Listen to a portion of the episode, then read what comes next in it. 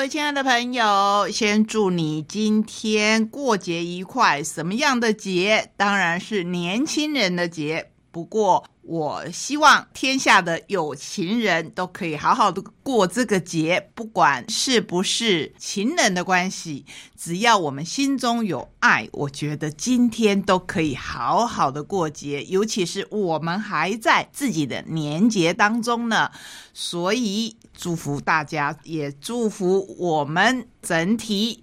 所谓整体，当然是不管是国家还是整个世界，可以在新的一年越来越顺利。今天要跟您介绍的书，也是在说幸运的书。你知道什么叫幸运，什么叫厄运吗？通常我们会觉得不好的事情就是厄运。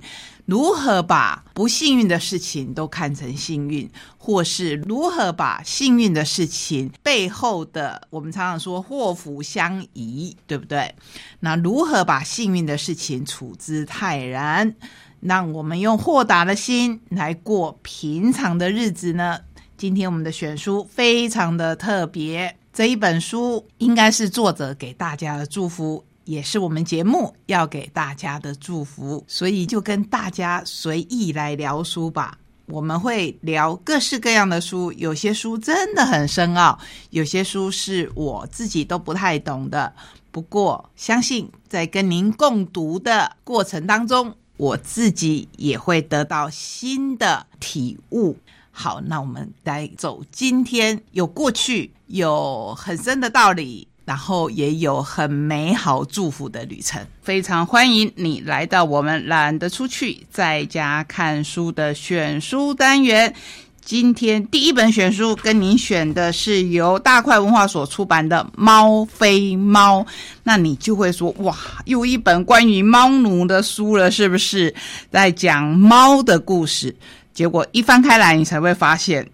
真的是跟书名一样，猫非猫。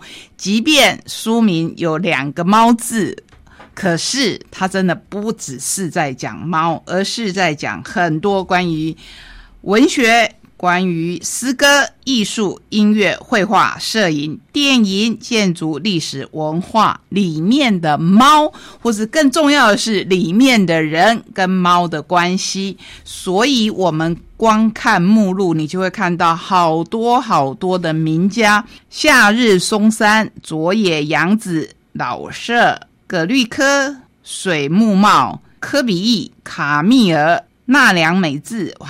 说到这边，你会觉得说，怎么那么多日本人呢？对，在我们的印象当中，好像日本人很喜欢猫，跟我们台湾人比起来，或是说跟很多的国家的人士比起来，大部分的人可能会比较喜欢狗，因为狗是人类最好的朋友，这是大家公认的。可是猫其实有另一种的互动关系。如果你养过猫，也养过狗，家里有这两种猫小孩的话，你会发现它们真的是完全不一样。我们先来介绍一下作者，作者是谢佩妮，这个名字相信你也不会陌生。他是策展人、艺评人，曾于亚欧美非各州求学、执教工作。跨领域专业资历累积达三十年，法国艺术与文学骑士、意大利共和国功勋骑士、捷克斯法洛克共和国家奖章的得主，曾以美、法、德、奥等国担任。官方的访问学人历任，我想这个大家就更清楚了。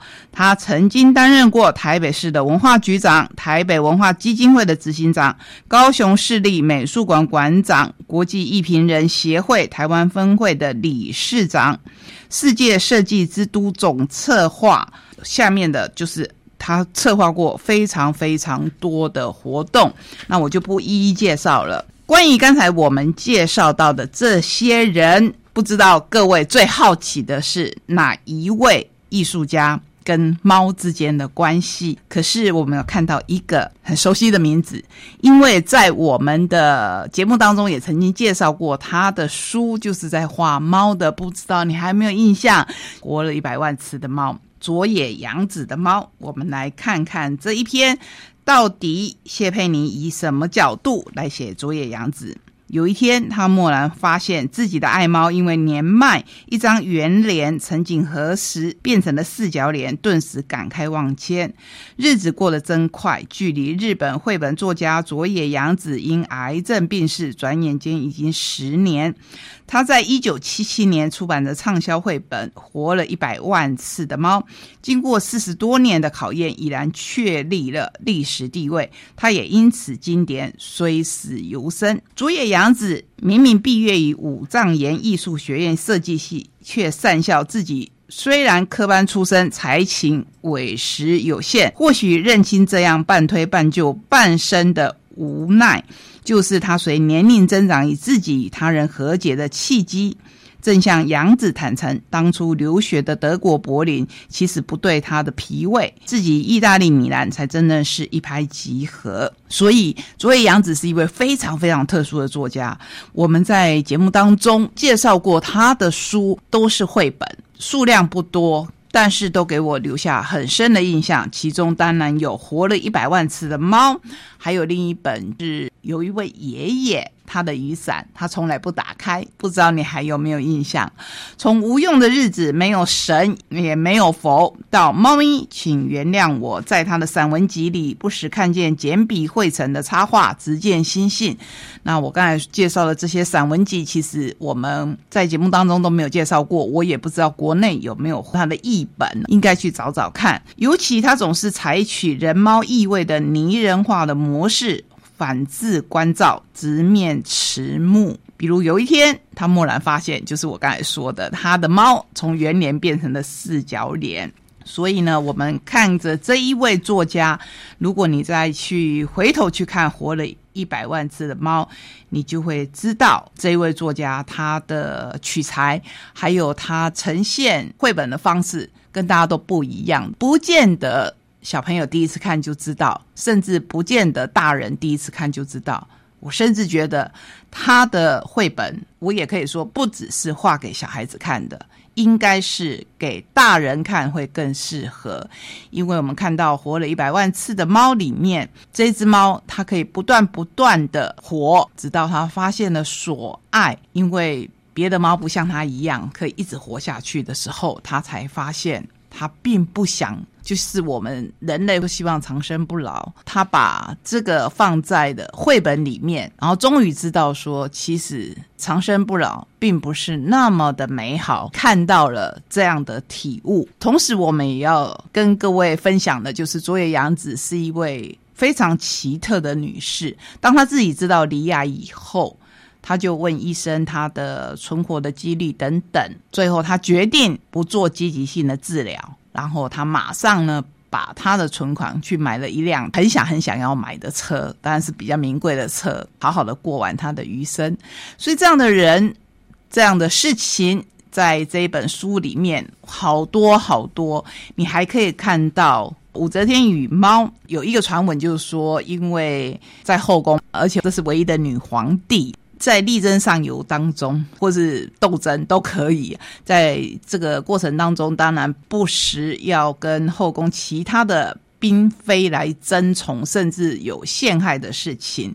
这一位女性真的是非常非常的奇特。如果说在历史上，大家常常把她拿来跟后来的慈禧太后相比，那真的是不能比的。就是武则天她的气度，在这一篇文章里面，我们也可以看到。就是有传闻说他是很讨厌猫的，因为跟他斗争失败的。萧淑妃在过世之前曾经说：“武氏狐媚，翻覆至此，我后为猫，使武氏为鼠，武当恶其吼以报。”也就是说，他在过世之前曾经诅咒这个武则天非常的狐媚，把他害死了。然后以后我转世要做猫，要让武则天是老鼠，我一定扼住他的喉咙来回报他等等。所以宫中没有猫。不过这只是传闻，因为我们从其他的文献中。曾经看到，其实武则天后来她称帝以后，皇宫里面其实是有猫的，所以她不是发明了一个字吗？就是武曌。我们看到的明天的明就日月，然后下面是一个空，这个字是武则天所发明的。谢佩妮就说他会大胆的假设，是不是他养的波斯猫眼睛两只是不同颜色的？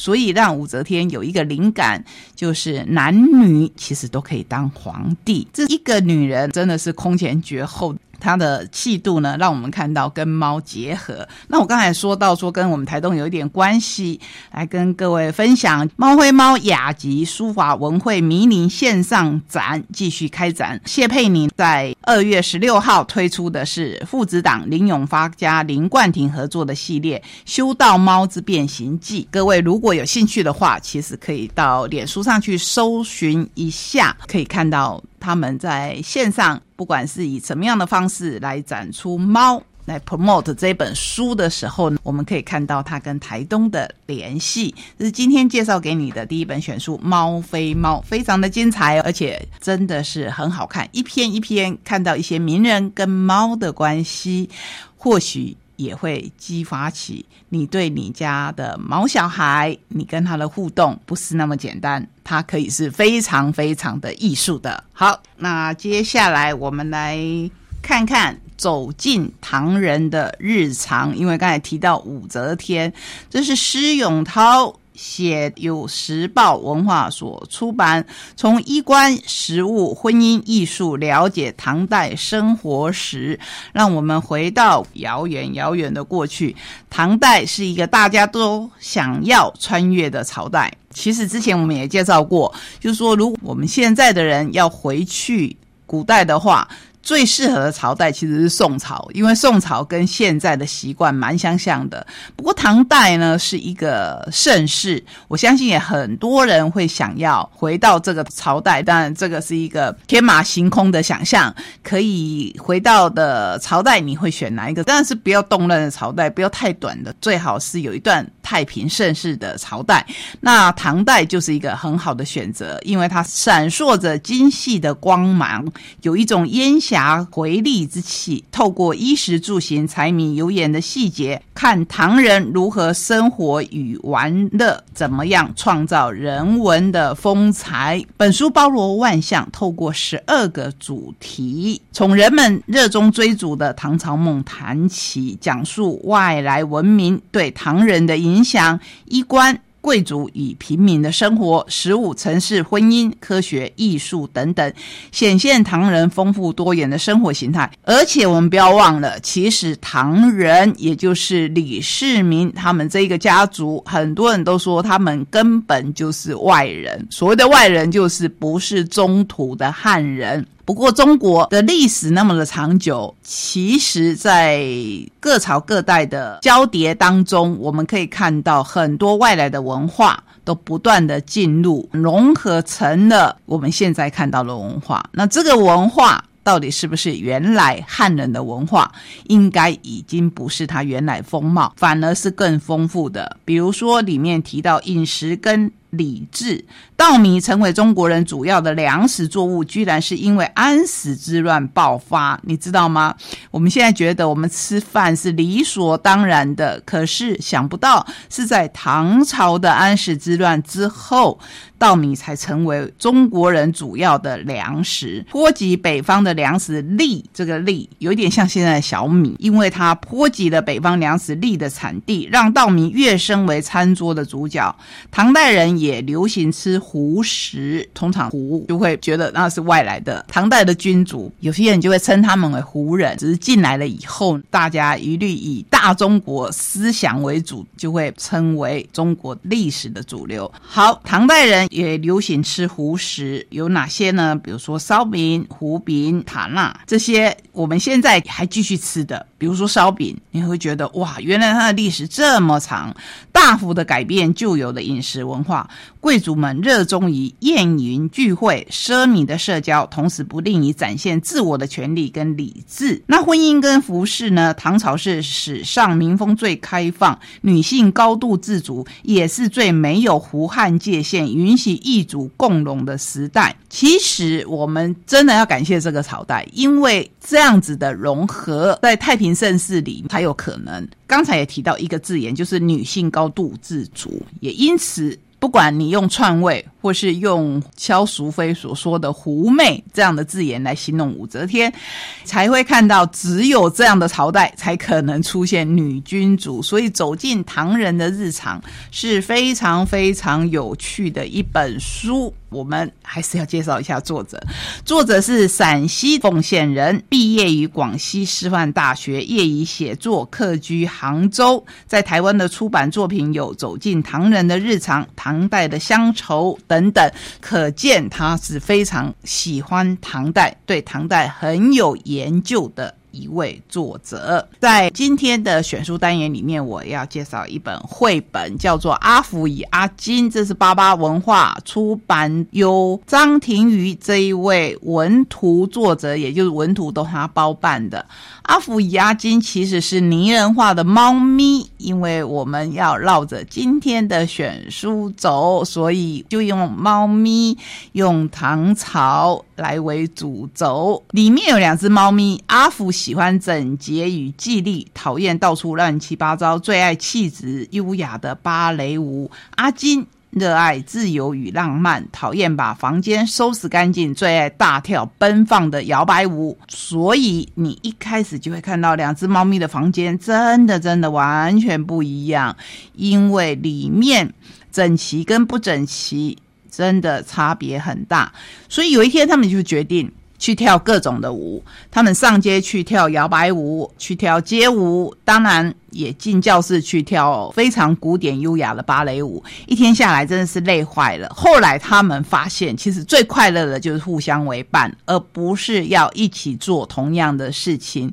你可以做你喜欢做的事，我可以做我喜欢的事，只要我们做的都是自己喜欢的事情，而且我们互相陪伴，彼此尊重，这就是最美好的生活。介绍给小朋友这一本书很可爱，还附了阿福跟阿金的面具，你。跟你的朋友可以各自戴上阿福跟阿金的面具，然后一起跳舞，或是一起做你们喜欢做的事情。